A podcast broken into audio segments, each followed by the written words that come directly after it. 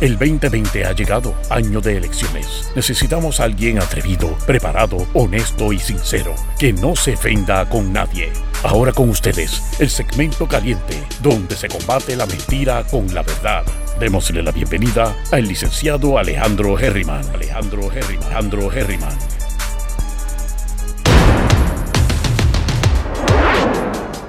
Saludos mi gente, bienvenidos y bienvenidas una vez más a Herriman TV, sesión AM, mi gente, vamos para el mambo, estamos pompeados otra vez, como siempre, Sandra Rodríguez, buenos días, qué bueno que están aquí. Bueno, mi gente, primero que todo, los que están aquí, favor de darle share a, esta, a este live que acabamos de comenzar.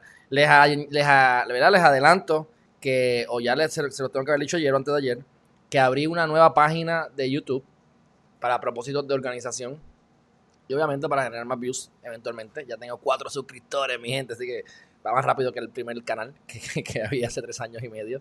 Pero bueno, la cosa es que estamos dividiéndolo por temas, eh, temas cortos. Eh, tengo un muchacho que me está ayudando y la realidad del caso es que le dije hoy que subiera la entrevista que le hice a Vargas Vidot y la entrevista que le hice a Manuel Natal. Ambas las va a picar en cantitos y entonces las va a subir. Así que estén pendientes porque lo que estamos haciendo, ya él subió cuatro videos. Tengo sobre 300 o 400 videos cortos, mi gente, más los que faltan por editar, porque ustedes saben que yo he estado dándole duro a esto todos los días. Y si un video dura 50 minutos, una hora y media, pues ustedes saben que yo puedo hablar de 4, 5, 6, 7 temas positivos por la tarde normalmente. Y eso pues se está dividiendo. Así que eh, las noticias importantes del día las vamos a mantener aquí porque son cosas del momento, son cosas que hay que verlas rápido. Habrán dos o tres videos que yo pueda separar, como hice, como les he dicho en varias ocasiones con Tata Charbonnier. Si van a mi página de Instagram, ustedes van a ver que uno de los videos es de Tata Charbonnier. Porque en ese live de hora y media o de hora y veinte, 24 minutos le dediqué únicamente a Tata Charbonnier. ¿Ves? Así que en ese sentido, pues se separa. Pero eso es bien raro y eso lo haría yo rápidamente una vez yo termine con el video en vivo. Así que estén pendientes, Herriman TV Clips. Herriman TV Clips, vayan, suscríbanse, denle a las notificaciones para que se prendan y todo. Y entonces, eh, lo demás yo lo seguiré reciclando a través de las redes sociales. Pero ese canal es importante porque es el que vamos a estar redirigiendo a la página. Ya me están montando la página, está quedando bien bonita. Así que este, estén pendientes sobre esa información. Dicho eso, ayer entrevisté al candidato independiente a la alcaldía de Fajardo, el Leonel eh, Leo, este, es Leonardo, Leonardo, pero es Leo Meléndez. Así que vayan y verifiquen la entrevista, este, a, ver qué les, a ver qué les parece. Saludos a Méndez y saludos a Aymar Mercado desde Orlando, Florida. Bueno, ¿cómo están los casos del COVID para hoy? Bueno, pues en Puerto Rico se registraron eh, cinco nuevas muertes, 70 casos confirmados y 44 probables. Mire que se los digo, mi gente, bajó dramáticamente, ¿verdad? De mil y pico, 700, y ahora tenemos 70 más 44. Son 114 eh, casos confirmados y probables. Ya verán, como mañana pasado, esto se vuelve y se dispara porque posiblemente es simplemente data que no ha llegado a su destino, mi gente. Así que eh, ya ustedes saben. Este, de las hospitalizados hay 391, 67 están en intensivo, así que la cantidad de intensivos ha bajado. Y como les he dicho, la mayor parte de las personas que están en las hospitalizados no tienen que ver con COVID o no tienen que ver con COVID para nada o están en remisión, están observándolo, no necesariamente es que están contaminados, es cuestión de prevención. Pero siguen ocupando el espacio y eso pudiese ser eh, potencialmente peligroso. Vamos a hablar un poquito rápidamente. Tengo aquí unos fun fact check de Kimberly Guifoyle. Guifoyle, esta muchachita, que no es ninguna muchachita, es una doñita de lo más bien parada, y les voy a hacer el chiste ya mismo. Pues esta mujer es la novia de Donald Trump Jr. Ustedes deben saber, si no lo se enteran ahora con Herriman TV, pero eso está en toda la prensa, que ayer fue la convención de los republicanos. Así que finalmente podemos decir que Donald Trump ha sido el candidato presidencial electo oficialmente por el Partido Republicano. Así que entonces ponen a toda esta gente a hablar bien de Donald Trump. Eh, me meto en Washington Post, que obviamente eso es demócrata, eso es Jeff Bezos y eh, le dan un fact check a los comentarios y van por cada uno de los comentarios que hizo los diferentes eh, de, Donald Trump. Y, y, lo digo así porque son lo que son, igual que los hay en las demócratas, vamos, no me malinterpreten, pero son los que van allí a exponerse. Esta mujer se ha expuesto, claro, está en, primer, está en, todas las, todas las pantallas, así que eso le tiene que ayudar a ella económicamente de alguna manera, su exposición. Pero obviamente se quema, se quema duro. Así que si pierde Donald Trump, esa mujer está llevada por cuatro años más. Pero este eh, van fact-checking. Ok, ellos dijeron tal cosa, eso es mentira por X o Y o Z. Yo les digo, yo leo ese artículo, me gusta, pero hay que buscar otros artículos porque, repito, el 95% de los periodistas son demócratas y, el y casi el 100% de los medios son demócratas, mi gente. Esa es la realidad del asunto, esa es la realidad de la vida. Eh, los dos extremos son malos, yo no pertenezco a ningún partido, no, los, no, no, apoyo ninguno como tal, este, pero aquí ustedes saben, esto es política pura y a tirarse y los demócratas no sirven y los republicanos no sirven, como pasa aquí con los populares, los PNP y demás. Así que, dicho eso, le han dado mucho énfasis a diferentes comentarios que ella ha hecho y yo les voy a decir mi opinión rápida y después les voy a hacer un fun fact check. Número uno, ella dijo, que es lo que nos importa, que es lo que remarca, lo que, lo que resalta el nuevo día, es que ella dice que ella es de padre, de madre puertorriqueña, de padre irlandés, ambos inmigrantes, y ella es una, ella es una, es una eh, americana, ¿verdad? De primera generación, porque como ella nació en California, pues ella es americana, pero su padre que nació en Irlanda y su madre que nació en Puerto Rico no lo son, son, son este, eh, inmigrantes. Bueno, pues yo le voy a decir varias cosas. Lo primero es que legalmente ella no tiene razón. De todas las demás razones, de todo lo demás sí tiene razón. Gente, vamos a hablar claro, ¿sabes? Por eso es que tenemos que tener cuidado como le besamos el fundillo a los demás. No, no, escupes para arriba que te puede caer a ti, ni beses para abajo tampoco. Vamos a ver a la gente en el corazón. No le besen el fundillo a los americanos. Tampoco los escupan, ¿verdad? Pero la realidad del caso es que en Puerto Rico se habla español. Nunca nos han podido quitar el español. Tenemos una cultura totalmente diferente. Tenemos una, una cuestión geográfica diferente y vayan estudien Hawái. Vayan estudien a Hawái a ver si es cierto o no es cierto que una vez ellos se convirtieron en estado, trataron de revertirlo. Vayan y busquen ustedes. Después lo, después lo, comentamos en otro momento. Así que legalmente Puerto Rico somos eh, ciudadanos americanos. Si somos más o menos, eso aparte es controvertible.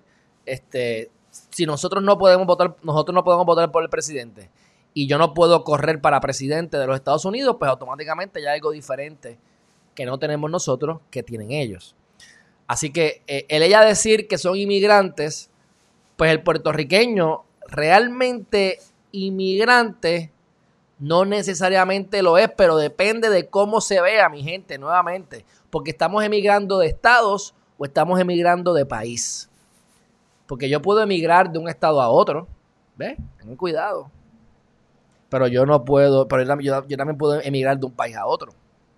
Ahora, lo que ella está diciendo es que ella es la primera generación y que Puerto Rico no necesariamente somos, o sea, somos inmigrantes. Sea que ella legalmente es, es, bien, bien fina la línea, pero somos americanos, somos este eh, parte de la gran nación, aunque seamos un territorio no incorporado, y pues sí la podrán criticar. Ahora, mi gente, somos, somos, somos, somos, somos inmigrantes.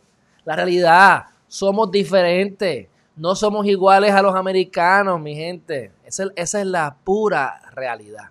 Le guste a quien le guste o no le guste a quien no le guste, pues eh, eh, o sea, esa es la historia, esa es la historia. Nos han tratado de poner a hablar inglés y no han podido. Nos han tratado de hacer 20 cosas y no han podido. Se les ha hecho difícil. Somos los indios. Somos los indios de los, Estados Unidos para ellos. Así que eso es para que la gente que quiera esta día sepa qué es lo que piensan de nosotros. Y no se crean que los demócratas piensan muy diferente. Todo esto es política. Cada palabra está pensada y va dirigida a algo en específico. Y el fuerte de los republicanos no son los puertorriqueños, así que tampoco le van a estar besando las nalgas a los puertorriqueños, porque eso es lo que hacen los demócratas. Y yo les digo que una vez, si ganan los demócratas, tampoco se crean que nos van a tratar tan bien. Siguen siendo los mismos americanos que nos van a decir, como nos decía Obama, Cuando ustedes se pongan de acuerdo, nosotros bregamos. Mire, mi gente, eso es mentira. El, el, presidente no puede hacer nada sobre nosotros. Eso es el Congreso que tiene que legislar, número uno. Y número dos, claro, nunca, nunca nos van a, hasta, vamos a estar de acuerdo. Mi gente, nunca vamos a estar de acuerdo. Así que eso es lo que quería decir sobre Kimberly. Ahora, vamos a ir al fun fact check. Algo divertido, divertido que les averigüe, mi gente. Primero que todo, ¿quién es Kimberly? ¿Quién es Kimberly? Kimberly es una fiscal, es abogada y es, fue una, es una personalidad de The Five en Fox News. Fox News es de los pocos medios republicanos, aunque también le tiran a Trump, porque es casi imposible no tirar a Trump, pero eh, son republicanos. Ella sale de ahí. Eh, eh, ella estuvo como una asistente de, District Attorney, de abogado de, abogada de distrito, ¿verdad? En San Francisco entre el 2000 y 2004. Entonces yo digo, ok, ¿cuántos años tiene ella? Porque es una doñita, una doñita, una doñita que se ve de lo más bien. ¿Verdad? Y no se vengan a chismar. esa es la que hay. Y yo, wow, vamos a ver quién es esta mujer.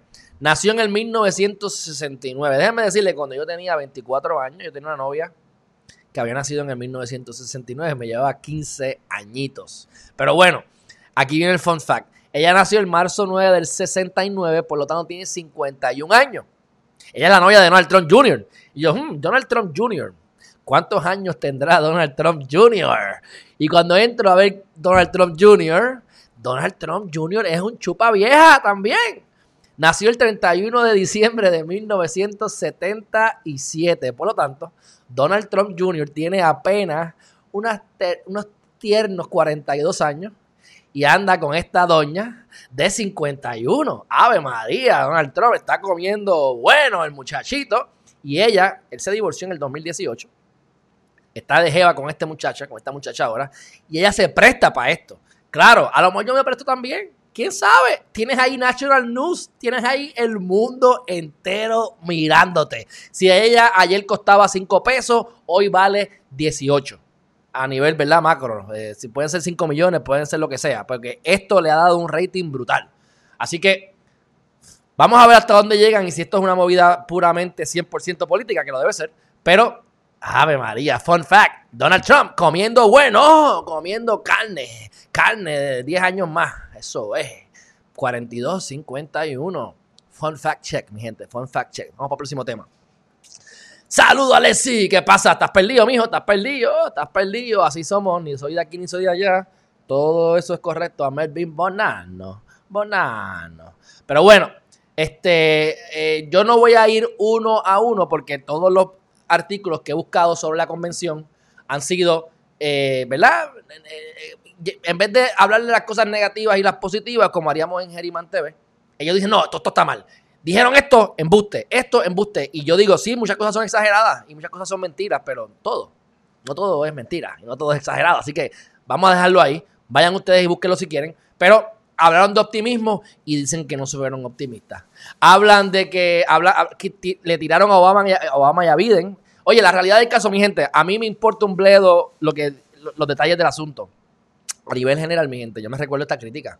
Obama, Obama, era bien soft, era bien, era bien suavecito con, con, con los extranjeros. O sea, Donald Trump es como decir Julín y Santini. O sea, Santini hizo unas cosas y dejó de hacer otras y vino Yulín a hacer exactamente lo opuesto.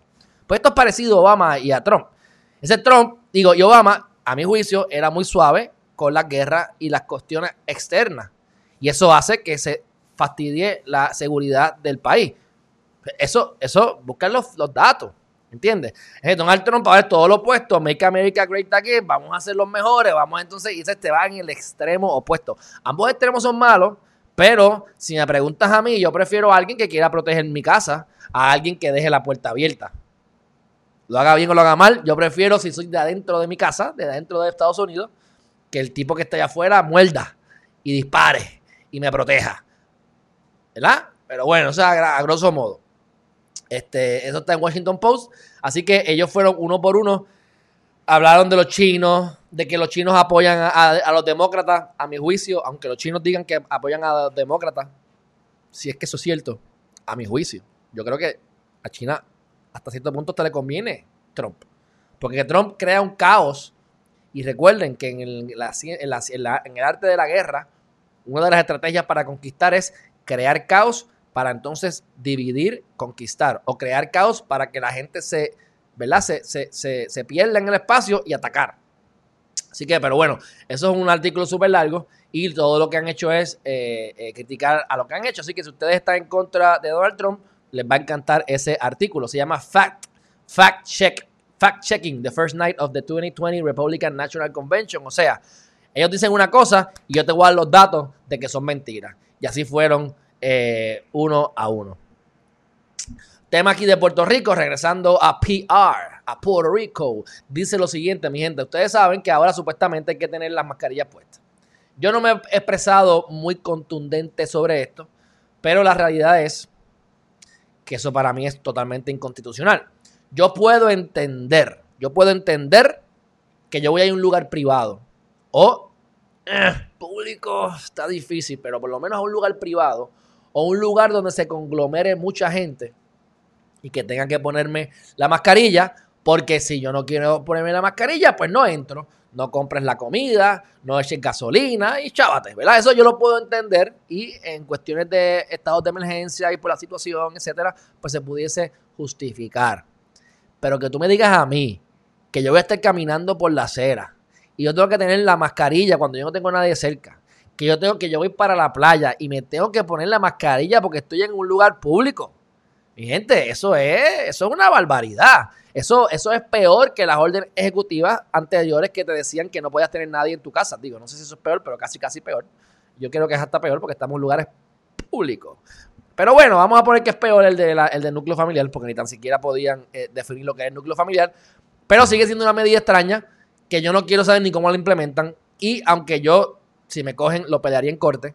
La realidad es que yo estoy en paz y en armonía en un proceso de transición y de transformación y de evolución en mi vida y no quiero estar peleando de más allí en corte. Así que alguien más lo tendrá que hacer por mí a menos que me cojan. Así que yo estoy evitando a toda costa este tipo de cosas. Pero entonces aparece y esto pues tiene todo sentido y eso es lógico porque siempre pasa.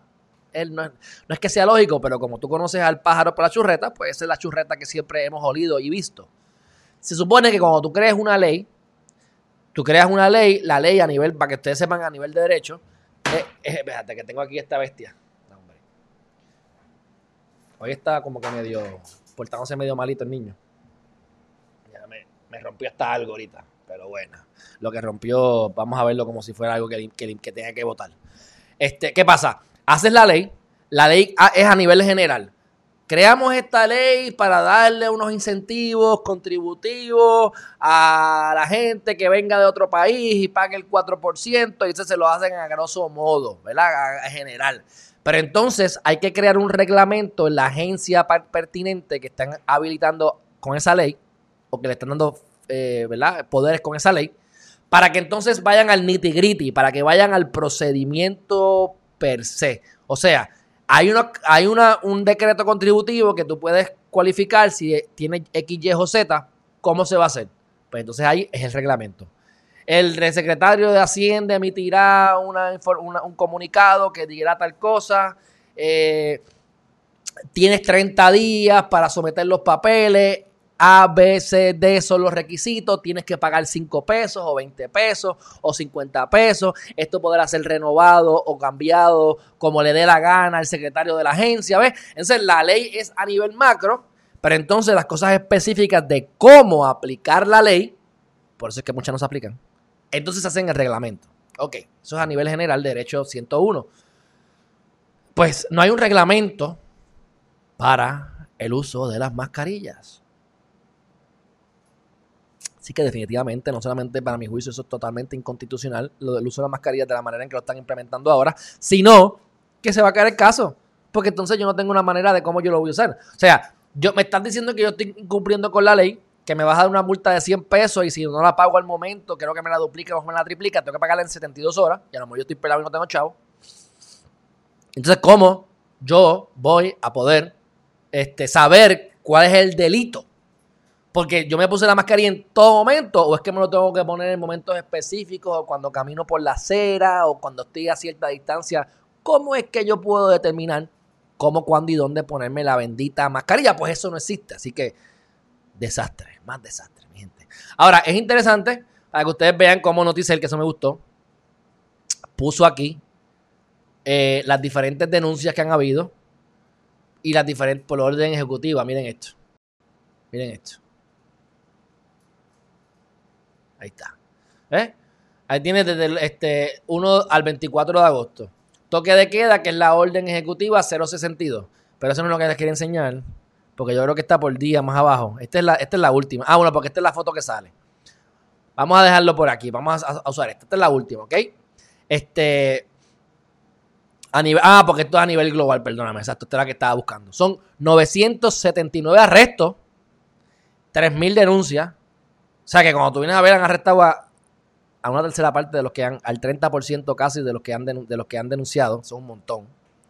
En la orden 23, ya ustedes saben que fue la más, mientras van pasando el tiempo, la gente se va acostumbrando, la gente va cogiendo golpes, los guapetones cogen galletas, después no quieren salir a la calle, los que cogen las multas en los, en los negocios, pues se ponen más para su número, etcétera. Así que fue bajando de 489 arrestos a 148. Fíjense como, como la policía estaba más severa, fíjense aquí como estaba más severa porque miren, miren, 865 y se tradujo a 489.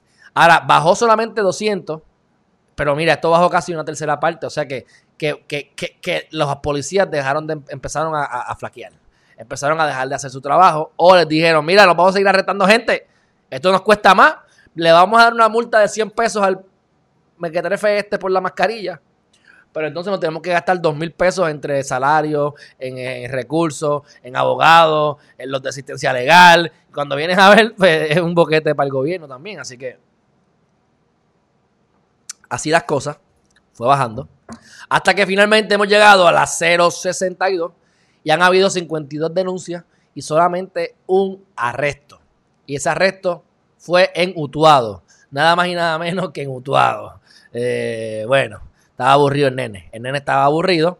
Han habido solamente una denuncia en San Juan. O sea que se han portado súper bien porque créanme que la gente ha estado violando la orden ejecutiva, por más o menos que sea, aunque la hayan violentado menos, la han estado violentando y hemos visto cómo han intervenido los policías, pero parece que los policías están siendo buena gente, como les dije que fueron conmigo cuando me sacaron de la playa el otro día. Así que ahí tienen esa información. Me pareció de lo más interesante, pero ya ustedes saben, no hay reglamento, esto es un desastre. Bueno, próxima noticia, mi gente, rápidamente. Saluda a Juvencio González por estar aquí con nosotros. ¿Te duele la espalda de ayer? ¿Te duele la espalda? No quiero ni preguntar por qué te duele la espalda. No me digas que es por el corillito de Leo Meléndez que te duele la espalda, Juvencio, por favor. No me digas eso, que me preocupo. Pero bueno, Nelson del Valle, el representante Nelson del Valle que tiene al negro del WhatsApp pegadito de la parte de atrás que, lo, que, con, las siglas FBI está desaparecido. Está desaparecido y aparentemente no se ha comunicado con el presidente de la Cámara, Johnny Méndez. Eh, no ha renunciado, le ha pichado a Johnny Méndez, a diferencia de Tata, ¿verdad? Este, no ha presentado eh, cartas de renuncia, no ha llamado, no ha enviado texto, no ha hecho nada, supuestamente, supuestamente. Este, ni dijo que iba a renunciar como lo hizo Tata Charbonnier. Así que este eso es porque está missing in action. Así que veremos a ver cuál es su estrategia legal. Debe estar invocando a los santos y invocando a Dios y a todas las protecciones divinas, porque créanme que les hace falta. Bueno, en, en Aguadilla Sabes que hubo una riña bastante cerrada en las primarias del PNP, ¿verdad? Y Rivera Guerra está pidiendo que se anulen las primarias del PNP de Aguadilla. La diferencia es de 115 votos y ustedes saben que la ley dice que son con 100 votos. San Germán tiene ese problema. Estaba tratando de comunicarme con el de San Germán, no sé por qué no lo he conseguido. Este, debería haberlo conseguido ya, pero yo quería hablar con él porque este él se perdió por 101 votos. Así que la diferencia es de un voto. Entonces, pues, como son pocos votos, pues se ponen a argumentar que hubo, que hubo problemas, que si la primaria, que si la secundaria, que si los argumentos que, los problemas que hubo de, de, lo que sabemos en la primaria, pues esto eso puede haber provocado que la gente no fue a votar, o que la gente que fue a votar después se fue porque se cansó de hacer la fila y no quiso volver, que robaron las elecciones. Mira, hay 500 argumentos, yo no creo. El de San Germán tiene más probabilidad de salir adelante, porque fue por un voto adicional de la ley, pero lo dudo. Ahora, este, por 15 votos, no creo, no creo. Rivera Guerra, ¿cómo es? Rivera Guerra. Váyase a guerrear por otro lado. Dudo que le hagan caso, pero veremos a ver qué pasa. Noticias impactantes. Noticias impactantes. Espérate, aquí dice por aquí. Hasta casi Paz 11 estuvieron contestando gente, no leo los seguidores. ayer joven se le dieron pasta y queso. Le dieron pasta y queso los de Faldo ayer aquí defendiendo a Leo Meléndez, candidato independiente a la alcaldía de Fajardo. Juvencio, Juvencio, buen trabajo, buen trabajo. Olvídese de eso. Usted, usted ahí cuestione y pregunte y diga. Bueno, esta noticia eh, molesta, pero para adelante, vamos a decirla rapidita. Eh, todavía queda una cuarta parte de las personas que no han, que no han solicitado, que solicitaron el PUA o el desempleo, que no han recibido nada, mi gente. El 25%, uno de cada cuatro no ha recibido nada. Si tú dependes de ese dinero, olvídate. Entonces después te llegan 10 mil pesos de cantazo y los botas porque la gente está pelada, porque los botas los chavos, gastan más de los que pueden. Así que si te llegan 10 mil pesos de cantazo, te compraste la televisión, le diste 10, 2 mil pesos al hijo o al, hijo tecato que lo que hace es chuparle y la, familia lo mantiene, pues a ese le dan los chavos. Eh, ve, y cuando vine a ver, se te fue los 10 mil pesos. Eh, tuviste pelado o pelado este tiempo porque no te dieron los chavos y entonces lo gastaste de cantazo. Así que, pero independientemente que eso es culpa o responsabilidad de quien vota el dinero, pero está brutal que habiendo dinero, todavía el 25%, uno de cada cuatro, no haya recibido el PUA o el desempleo. Eso es inaceptable. Así que han recibido 695 mil solicitudes. Eso es casi un 100%, mi gente, porque si tú sumas la gente que están retirados y sumas los niños y los restas de 3.2 millones, te vas a dar cuenta que hay, un, no hay mucho más de 600 mil personas produciendo, por ahí como un millón y pico.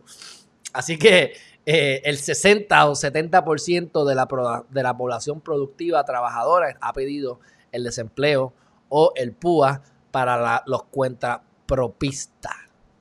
Así que eso es un desastre.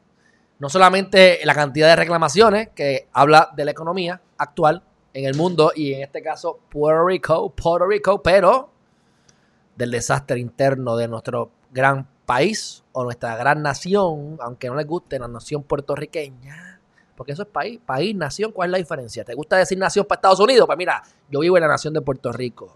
Ah, ¿cuál es el problema? debátanme eso a nivel legal, a ver si lo pueden hacer. Así que eh, eh, eh, el problema aquí es que llegan los chavos y no los desembolsan. ¿Cuál es la venta de Pierluisi? Yo voy a conseguir dinero con Jennifer González y lo voy a usar. A, diferencia de esta mequetrefe que no son nada. Pasó con Rosselló y ha pasado por ahí para abajo. Porque tienes un equipo de trabajo que no funciona, que no conoce de los fondos federales y no saben cómo aplicarlo o lo que sea. No se usan. 25%, esos chavos están ahí. 25% no ha recibido eso. el, el PUA o el desempleo. Eso es eso es para, meter gente, para meter gente presa, de verdad, para meter gente presa. Bueno, mataron a otro negro. Mataron a otro negro. Vamos, yo creo que debemos. Esto, el mundo se va a acabar, mi gente. Así que se llama Jacob Blake. Y se ha formado un revuelo otra vez. No he visto el video, así que lo voy a dejar ahí. Esto saldrá más adelante, pero hasta LeBron James, que ya me tiene a mí una media bola hinchada con esto. Pero tiene el foro para hacerlo, así que pues Black Lives Matter, Black Lives Matter, ok. Este, a las protestas en Nueva York ya activaron, este, fue en Michigan que, pasó esto, no recuerdo ahora dónde fue. Este, ¿dónde? Ah, en Wisconsin, en Wisconsin, en Wisconsin. Un afroamericano recibió varios disparos en la espalda eh, cuando se alejaba de los agentes.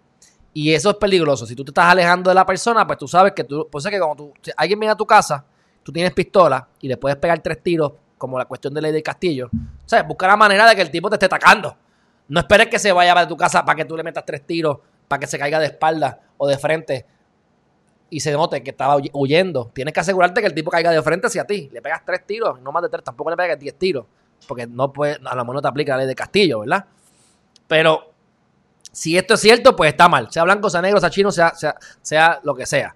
Hay que ver el, video, eh, no lo he visto. Es más, yo creo que hasta lo podemos buscar para que ustedes no se vayan aquí a ofender, aunque no me importa si se ofenden, ¿verdad? Pero Jacob Blake video, vamos a ver cómo fue que lo mataron. Y obviamente, y obviamente, hay que ver el contexto. O sea que porque veamos esto no significa que eso fue lo, hay que verlo todo. Pero vamos a, a ver, mira, hace 5 años, tiene 29 años, el tipo tenía. New video captures the moment leading up to the police. Vamos a verlo, vamos a ver el video. A ver, a ver, ¿verdad? Y discúlpenme, no sé si va a estar muy fuerte eh, la muerte de ese muchacho. Pero vamos a verlo, vamos a verlo. Vamos a hacer un pequeño análisis. Y, te, estoy seguro que cuando veamos el video, estoy aquí viendo unos anuncios. Deja que termine estos anuncios por aquí. Mira aquí, aquí está. Vamos a ver. Vamos a ver. Ah, tengo que verlo, tengo que verlo con los anuncios, espérate. Exacto. Espérate. Aquí está. Vamos a ver lo que pasa aquí, mi gente. No se vayan, no, no, espero que no se vayan a ustedes a traumatizar con este video. Y dice así. I'm ABC News Chief Medical Correspondent Dr. Jennifer Ashton. Social distancing, while Ay, inconvenient, bendito can sea help Dios. slow the spread of coronavirus. ¿De qué importa esto? An officer involved shooting of an unarmed black man, Jacob Blake. Our Annabelle Munoz examines the incident that sparked nationwide outrage. Demonstrations followed in Kenosha, Wisconsin after police shot Jacob Blake as someone filmed Sunday afternoon. There's shouting as a police officer points a gun at Blake, who's walking away. That officer pulls Blake's shirt. Then seven gunshots are heard as Blake's back faces officers when he's trying to get inside a vehicle. His fiance says their three children were inside. And I'm telling the woman cop, I'm like, can you please get che- get back? Before I shoot you, get back. Like these officers is head. I'm like, shoot me. My kids is in the car. We're just shooting them with the kids in the back screaming. That don't make no sense. That you treat somebody like that, who unarmed, not giving you no problem. He ain't throw no punch or nothing. Why the show him that many times? Rayshawn White can be heard shouting at officers as he filmed. I'm just witnessing it and recording it. I was so angry, and me personally, it I couldn't really even sleep. Kenosha's mayor addressed the public following demonstrations. That investigation is going to be done by the uh, Department of Justice, state. Um, It's a third-party entity. My goal is the same, that justice is done. What occurred last night in the city of Kenosha is unacceptable. Rioting and and looting is not something that is acceptable to the community. Police say officers were responding to a domestic disturbance call when they appeared to try to contact Blake. They haven't said why he was shot. The ACLU called this another disgusting act of police brutality and said, quote, "We can no longer throw money and resources at an institution as hopelessly broken as this and expect Bueno, este, yo, ¿verdad? Por lo que uno ve, definitivamente es un desastre. Yo no mato por matar. El tipo no tiene una pistola. Yo le hubiese metido un puño, a lo mejor un, macanazo en la cabeza si tengo que romperle un, un canto de algo. Porque se está yendo. El tipo es peligroso. Puede sacar una pistola, no sabemos. Eso es parte del entrenamiento. Pero dispararle así, creo que debieron haber sido más agresivos mientras el tipo caminaba. Yo lo hubiese cogido y lo hubiese tirado al piso y le hubiese dado una llave o lo que sea no hubiese permitido que se hubiese ido al- al carro. Y si se va al carro, después le pego tres tiros. Bueno, pero ahora, un punto importante es que dicen ahí que supuestamente llamaron por cuestiones de doméstico. O sea que la mujer esa que está ahí gritando y llorando puede haber llamado porque el tipo lo estaba abusando. Si ustedes miran cómo estaba caminando, se ve medio desorientado o estaba borracho con algún tipo de narcóticos o droga. Pero bueno, no es justificación. Ahora, hablaremos más sobre eso. Eso es lo único que he visto. Nunca ni había visto el video. Esto me enteré esta mañana mientras estaba haciendo la investigación para ustedes. Pero eh, ahora que se crea este otro revuelo nuevamente con esto de otro negro que está muriendo a manos de los, de los, de los, de los policías. Así que veremos a ver. Entonces, este viene LeBron James. Es que se van en un viaje, de verdad. ¿Sabes? Ahora LeBron James dice eh, a huge issue after Jacob Blake shooting y dice we think you are hunting us. O sea, ahí está diciendo ah, yo ahora me siento que me están buscando para matar, para casarme, porque soy negro. Mira, LeBron James, tú, tú estás en una burbujita de cristal, papi. ¿Qué te pasa, chico? ¿Qué te pasa? El hunting you, ni hunting you. Favor. Pero bueno, Este, lo demás, pues cada cual que piense lo que le dé la gana. Aquí veremos más adelante los resultados de esta investigación. Este, ahora, cambiando de tema, lo, que está diciendo Washington Post es que esta, este, este daño económico permanente que ha causado esta crisis del COVID, o sea, esto se pierden trabajo, muchos se recuperan, pero hay un montón de trabajos que no se van a recuperar, miles y miles de trabajos. Pues esta, este daño permanente, lo que quede permanente después de esta pandemia o durante esta pandemia, ya sigue profundizándose. Y aunque los ricos se hacen más ricos, ¿verdad? Y los pobres más pobres, pero los pobres más pobres, y hay más pobres que ricos, por lo tanto, esto ya está a punto de parecerse, supuestamente, ¿verdad? Dicen, a la Gran Depresión de 1929 por todos los cierres de negocios que han habido. Yo se los vendo al costo. Este, les voy a dar una, pequeña grafiquita aquí. Mírenlo aquí. Espérate, que yo no sé por qué me está saliendo. Que me salga solamente este que está aquí. Ahí está. ¿Eh? La gran recesión. Mira el forecast. Mira los forecasts aquí. Great Recession. Y miren aquí, Permanent Job Losers. Miren esto. La parte pesimista. O sea, eh, creo que, que, habría que ver, ¿verdad? Esto solamente, esto, solamente, esto es eh, especulativo. Pero si en el camino los no se recuperan trabajos, mi gente, van a, van a, van a pasar, van a, van van a ser creados trabajos nuevos. Como yo les digo a la gente, mira, que esto a mí me choca. Me voy de, me voy de mi país para Estados Unidos para una mejor vida. Dejo a mis hijos en otro país, dejo a mi familia y me sacrifico. Mi gente, freelance.com. Yo si viviera en República Dominicana, si viviera en México, si viviera en algún otro país, yo buscaría la manera de trabajar ganando dólares. Freelance.com es una de las muchísimas opciones que ustedes tienen para ofrecer su servicio en el caso de Puerto Rico están chavados, porque nosotros aquí ganamos dólares. Y 3 dólares, 1 dólar, 20 dólares, no da para nada. Eso se nos va. Los cigarrillos nos cuestan 10 dólares a los que fuman cigarrillos. La cerveza les cuestan 3 eh, dólares. Este, la leche vale 5 dólares. Pero entonces hay países donde tú te ganas en una semana 300 dólares en un mes y vives relativamente bien. O sea, ¿qué les quiero decir? que hay oportunidades de en otros países tú poder trabajar por dólares, aunque sea por menos, pero como tu país se, vive con pesos o lo que sea que la moneda local, ganas bastante bien o súper bien desde tu casa. ¿Para qué yo voy a irme a otro país a buscar el American Dream? Que eso es algo que dijo la Kimberly. Todo el mundo, creo que fue Kimberly, no me acuerdo, pero uno de los que habló de los lambetuercas del Trump, dijo, todos aquí pueden conseguir el American Dream. Mi gente, el sueño americano yo les puedo decir algo. ¿Ustedes quieren el sueño americano? Porque a mí el sueño americano no me interesa para nada y les voy a explicar por qué. El sueño americano es como decir un préstamo de una casa, de una unidad. Son instrumentos que le convienen a los bancos. ¿Qué nos enseña el American Dream? Trabajemos en la época de la industrialización, que ya no existe. Estamos en, bueno, existe, pero estamos en la de la información. Y ahora con la pandemia sí que sí se dio el brinco full a la información. Entonces, trabaja 30 años, sé padre de familia en caso de los hombres. La mujer me imagino que pues no debe trabajar tanto porque el hombre es el que la mantiene, ¿verdad? Porque acuérdate, American Dream, American Dream. Tienes tu Golden Retriever, tienes un Golden Retriever bien bonito, o tienes dos Golden Retriever bien bonitos. Tienes tu esposa bien bonita, que se dedica a verse linda. Tienes al marido que, pues, a lo mejor está medio gordito porque trabaja mucho y probablemente entre los 50 y 60 se muere del corazón por un ataque cardíaco porque come mucho Burger King, fast food, cosas americanas, pero trabaja duro y gana un salario eh, 100 mil pesos al año es mucho para ustedes, pues sabemos que con 150 somos pobres, pero vamos a poner que te ganas 150.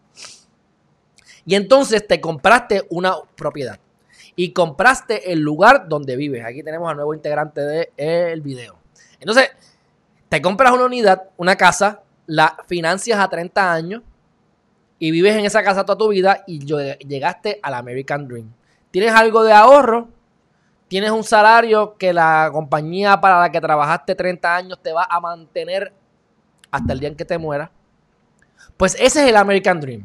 El American Dream es un fiasco desde que comenzó. Eso era para que te compraras tu casa y los bancos generaran intereses y vendieran casas caras, ¿verdad? Porque una unidad, como se compra por ahí, es caro.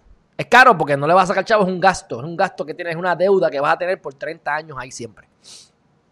Y vas a pagar tres veces más en intereses. Así que eso era el American Dream original que para mí no funciona. Ahora, el American Dream actual no existe. Porque es que ya tú no puedes trabajar en una empresa por 30 años y que te mantengan hasta el día en que te mueras, mi gente. Ahora mismo la mayor parte de los trabajos son hasta, mira, hasta, hasta, hasta como Walmart, part-time, para no pagarte eh, eh, eh, beneficio. ¿Entiendes? Así que el American Dream, la ventaja del capitalismo es que cualquier pelagato con esfuerzo y trabajo y educación, educación a nivel de, de cómo brega el sistema, no educación formal necesariamente, porque eso sabemos que eso no tiene nada que ver, puede salir adelante. En el comunismo estaba chavado. En el socialismo también, porque entonces no puede salir de, esa, de, ese, de ese cuadrado, de ese pool de gente, de la masa, porque eres parte de la masa. Comunismo, socialismo, ahora capitalismo, pues tienes el triangulito que el amor puede salir. Pero no es el American Dream que te han vendido, mi gente. Para mí el American Dream es casi lo... Yo necesito aumentar mis ingresos. Yo necesito que mis ingresos se, multipliquen por 100. Aparte de eso, que es suficiente, bastante, ¿verdad? Es bastante lo que tengo que hacer los cambios. Pero este es el American Dream. El yo poder trabajar desde mi casa. El no tener que coger tapón. El poder comprarme con una amiga seis apartamentos que se alquilen, que generen ingresos. Y yo vivir alquilado porque la deuda del alquiler, mira, ahora mismo yo me puedo mudar. Y me mudo. Y si no me gusta, me voy. Y si me quiero ir a otro país, me voy a otro país. ¿Entiendes? Si yo, tengo, si yo compro, me tengo que espetar ahí en ese mismo lugar. Sin embargo, si yo al, compro donde alquilo, pues en ese sentido, pues yo no voy a vivir ahí. Así que técnicamente yo no estoy, o sea, yo no me, me, puedo mudar porque yo no estoy viviendo ahí. Yo me puedo ir para Estados Unidos y esos seis apartamentos que están generando ingresos seguirán generando ingresos. Cuestión de que alguien los administre. Y yo puedo vivir en China. ¿Entiendes? Pero donde yo vivo, no, no, no, eso no es comprado. Eso es alquilado. Para yo poder para yo comprar donde yo vivo, tiene que ser porque me, regalaron el sitio casi es demasiado bueno o aunque si decido, me salió tan buen precio que aunque me, aunque me vaya, lo puedo alquilar y sacarle un montón de dinero en Airbnb. Como está tan bajito los intereses, es una, es una opción para comprar frente a la playa en, en algún lugar, porque si no lo vivo, pues se alquila por Airbnb, ¿verdad? Y entonces pues le genera más dinero. Pero como norma general, el American Dream, mi gente, es un fiasco, es una cosa estúpida. ¿Entiendes? Así que, ¿cuál es mi American Dream? Trabajar desde la casa, poder generar dinero mientras uno duerme, porque estás vendiendo cosas. La comunicación con las demás personas a través del mundo instantáneamente. El yo poder viajar. Eso para mí es el American Dream. Y no es American Dream, es, es my fucking dream. Es my dream, mi sueño. ¿Entiendes? ¿Cuál es tu sueño? El American Dream, ese es el, el, el, que nos quisieron imponer para beneficiar a los bancos, mi gente. Ya he dado bastante vueltas con eso. Así que, próximo tema. Este. Esto está bien interesante, ya estamos acabando. Pero para que ustedes vean la. que está brutal. Supuestamente en Michigan. En Michigan. van a embalsamar a esta mujer que se murió. Se muere esta mujer. La van a embalsamar. Y de repente, cuando la van a embalsamar, la mujer está respirando. Al costo lo vendo. Se lo vendo al costo, mi gente. O sea, Timecha Buchamp tenía 20, se declaró muerta, va al funeral en Detroit y de repente se dan cuenta que está, que está respirando. Así que eh, la trataron de revivir por 30 minutos, el domingo no revivió, sin embargo revivió allí. Ey, vamos. Eso yo no sé, pero imagínense que ustedes estén allí de momento el muerto se empieza a mover. Ah, ay, ay, ay. Pero bueno, este, mi gente, para los que. No me asuste, Grisel. Para los gorditos, para los gorditos.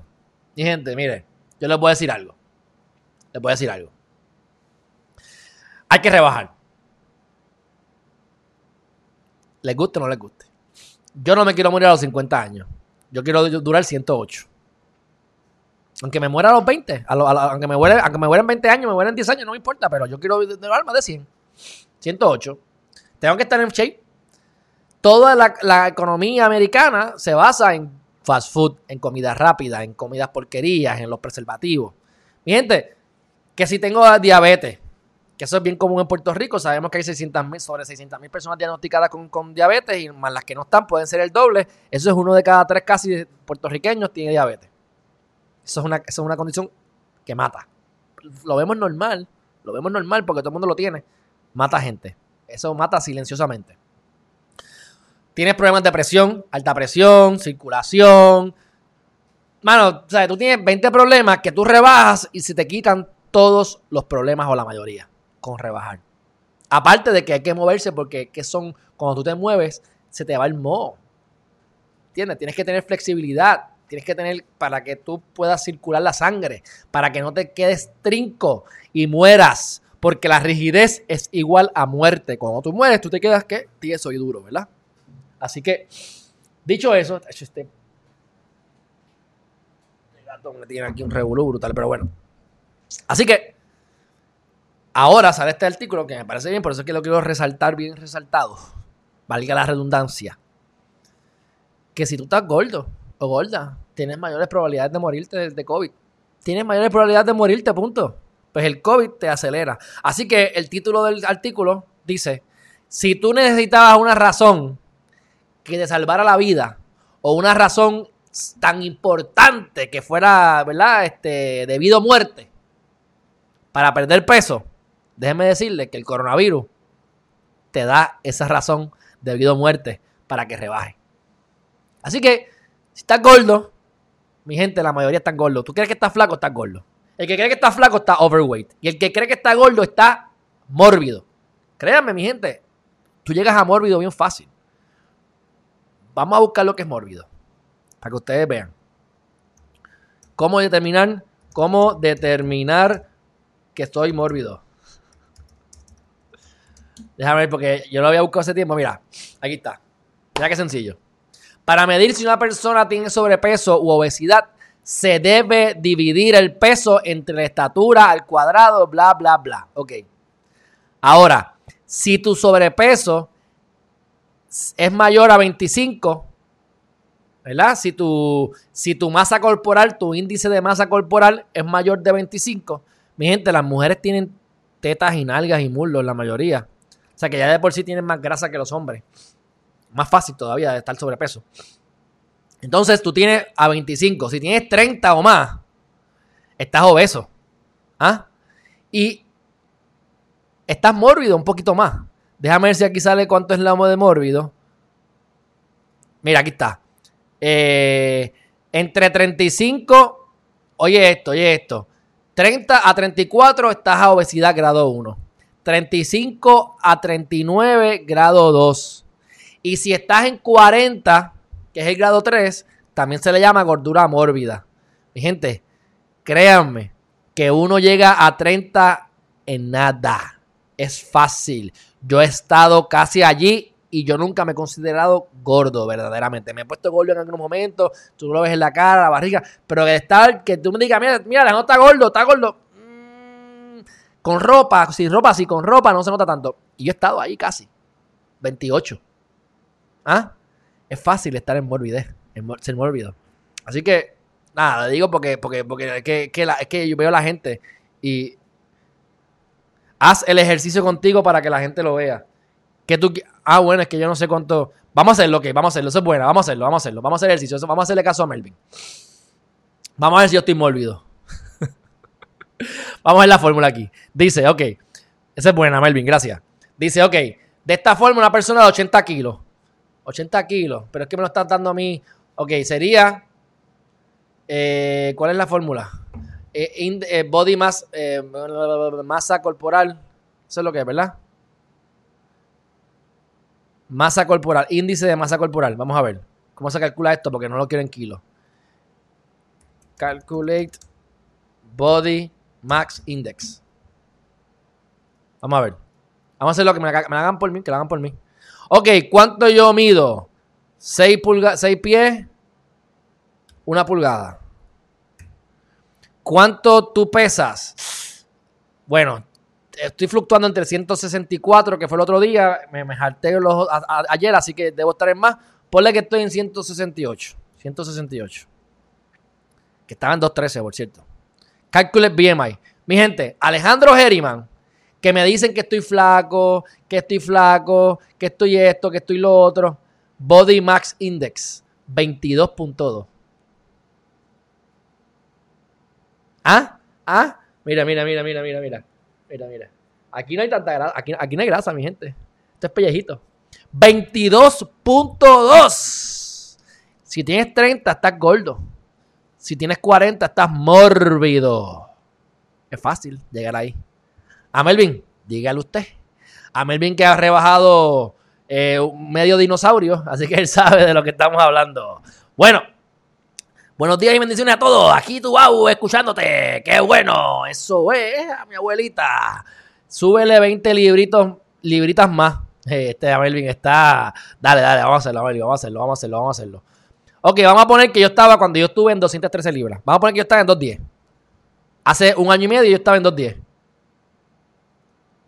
27.7. ¿Ah? En 210. 213. Ahí está, 28.1. O sea, cuando yo empecé a rebajar el año pasado, que yo no me encontraba que estaba así gordo, y he rebajado un montón, estaba básicamente casi obeso. Estaba sobrepeso. Seguro, acuérdate que está sobrepeso, obeso, obeso 2, 3, me olvido, ¿ves? Pero estaba obeso. Digo, estaba, estaba, estaba sobrepeso. Obligado estaba sobrepeso. Así que, mira, normal weight entre 18 y 24. Estoy en 22. Overweight 25 y 29. ¿Ah? Así que yo estaba, es más, con 200 libritas. Ya yo estoy en overweight. Es más, 190. Con 190, ya yo estoy en overweight, mi gente. Con 190 libras, que yo pensaba que estaba súper en shape, yo estaba overweight. Obviamente, todo esto es bullshit. Y te digo por qué todo esto es bullshit. Porque si yo tengo un montón de músculo, yo aumento 20 libras de músculo, yo puedo estar con una, una- un porcentaje de grasa bajísimo y pesar 200 libras. Claro. Así que por eso es que uno tiene que tener cuidado. Pero es para que ustedes vean, y gracias a Melvin por darme la idea de hacer esto, este, de, de calcularlo en vivo y a todo color. Así que el coronavirus mata gente, especialmente si estás gordo.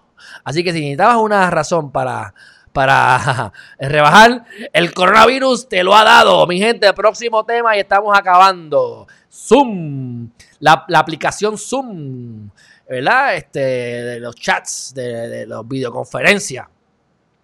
Hizo puff y se fue a pique por unas horas. Y eso causó problemas en un montón de escuelas y negocios a nivel mundial. Ah, Digo, dicen que es americano, ¿verdad? Pero este, a lo mejor fue más que en Estados Unidos. Pero, pues, cosas que pasan, así que veremos a ver cuán rápido lo pueden mejorar. Pero interesante, porque imagínate, depende de tanta gente de ellos. Se fue, es como cuando se va a Facebook. Se fue Facebook, se acabó. Ay, se, se, se paró WhatsApp, nos volvimos locos. Pues imagínate tú en Zoom, en medio de una conferencia importante. Te pasa esto. Y mi gente, no sean macetas, paguen. Que no te pase como el pip que les pusieron el- la, canción esa de cafrería, de, de barbaridades en el medio de su, de su Zoom. Pongan un password. Paguen 2, 10 o 25 pesos, no sean tan macetas y, y- y tengan su, su cosita con password ahí para que la gente no se le meta. El año pasado, en Nueva Zelanda, no Zelandia, porque después mi abuela me regaña, en Nueva Zelanda, New Zealand, mataron un montón de gente el año pasado y estuvieron ayer en, eh, en corte y eh, le dijeron que era un loser, un monster y un terrorista. Pues, son, gente, eh, son gente educada porque yo le hubiese cortado el pipí. Le dijeron que era terrorista, un perdedor y un monstruo. Mató 51 personas en las mezquitas. ¿Se acuerdan de las mezquitas? Bárbaro, bárbaro. De verdad que está brutal. Pero bueno, próximo tema. Con esto lo vamos a terminar. Ayer dijimos, ayer dijimos que eh, Ant, la compañía matriz de Alibaba Pay, de Alipay, como si fuera un PayPal, pero de Ali, de allá de los chinos, de Alibaba, que es de Jack Ma, van a hacer un IPO, un Initial Public Offering, o sea, una, una, una, una oferta pública inicial, que es cuando tú haces una compañía pública, de privada pública, para generar dinero, y es la manera de tú ser billonario. Si tú quieres ser billonario con un IPO, es que tienes mayores probabilidades. Jack Ma es billonario ya, le va súper bien, es un tremendo historia de éxito, la realidad. Una persona que siempre cae parado, eso me gusta, que no importa que la vida te diga que no, tú sigues ahí intentándolo, te rechazan y tú sigues, tú quieres algo y no te lo dan y tú sigues hasta que lo logras. Eso es lo que hacemos aquí en Geriman TV y es lo que Jack Ma ha hecho en su vida, pero a niveles estratosféricos, a donde yo quisiera llegar. Así que eh, ya ellos iban a hacer el IPO, va a ser uno de los IPO más grandes, van a hacer dos IPO a la vez, uno en Shanghái y otro en Hong Kong. Y ya ayer, el grupo de él, los abogados, han eh, radicado toda la, papelería y los documentos para comenzar este proceso. Así que interesantísimo por demás. Yo ustedes saben que yo no quiero ser abogado como los, ustedes conocen de abogado, pero me encantaría estar en, proceso en un proceso de IPO. No como abogado trabajando, pero sí para revisar los documentos, porque de verdad debe ser sumamente interesante ver cómo se hace el IPO. Yo quisiera participar de un IPO y yo confío que en algún momento antes de morirme a los 108 años pueda participar, no como abogado, sino como dueño, ¿verdad? De un IPO. Así que, pero bueno, eh, me encanta esa palabra de IPO. Y máxime, mi gente, que yo he estado en estos días, este, como he estado digitalizando mi vida y tengo este, revistas de Forbes de 2008, 2010, 2011, visto cuando Mark Zuckerberg se hizo primeramente billonario, que yo siempre se los digo, y encontré, encontré eh, el artículo. Es más, vamos a hacerlo ahora, antes de terminar. Yo les había dicho a ustedes, para terminar esto, yo les había dicho a ustedes que había un señor que estaba corriendo para ministro o para, para presidente de un país que se llama Georgia. Georgia que no es el estado, es Georgia el país. Eso queda por allá por el de Montreviejo, por Asia, entre Asia y Europa. Entonces, él había creado, él había creado, él tenía un montón de, él tenía un montón de, espérate, ¿qué le pasó aquí? Esto aquí. Él tenía un montón de, hmm, espérate, que algo le está pasando a esta vaina aquí. Porque no me deja entrar acá. Espérate, que algo estoy haciendo mal por alguna razón,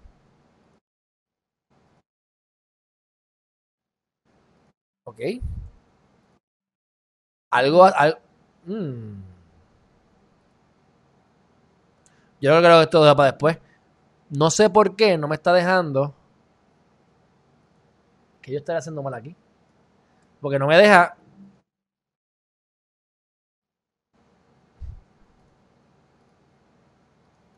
No me pregunten, mi gente, ¿qué está pasando aquí?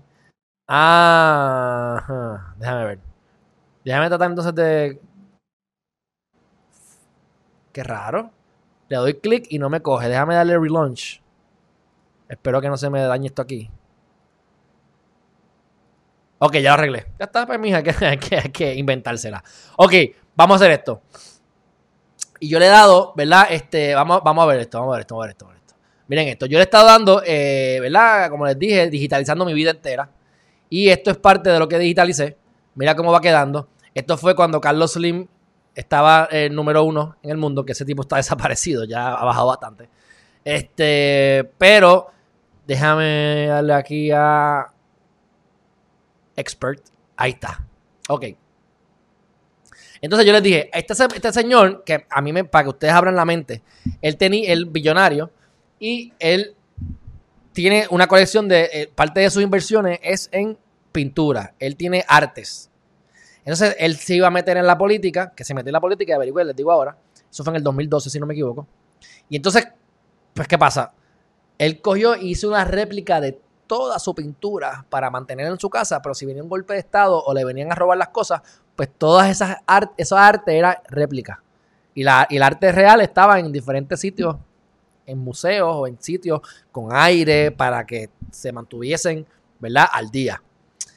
Así que eh, me estuve buscando sobre él y se, encontré esta revista, así que yo tengo buena memoria, pero no me acordaba, mira aquí. He Owns the Place, The Richest Man in Georgia, míralo aquí, richest man in Georgia, ¿ves?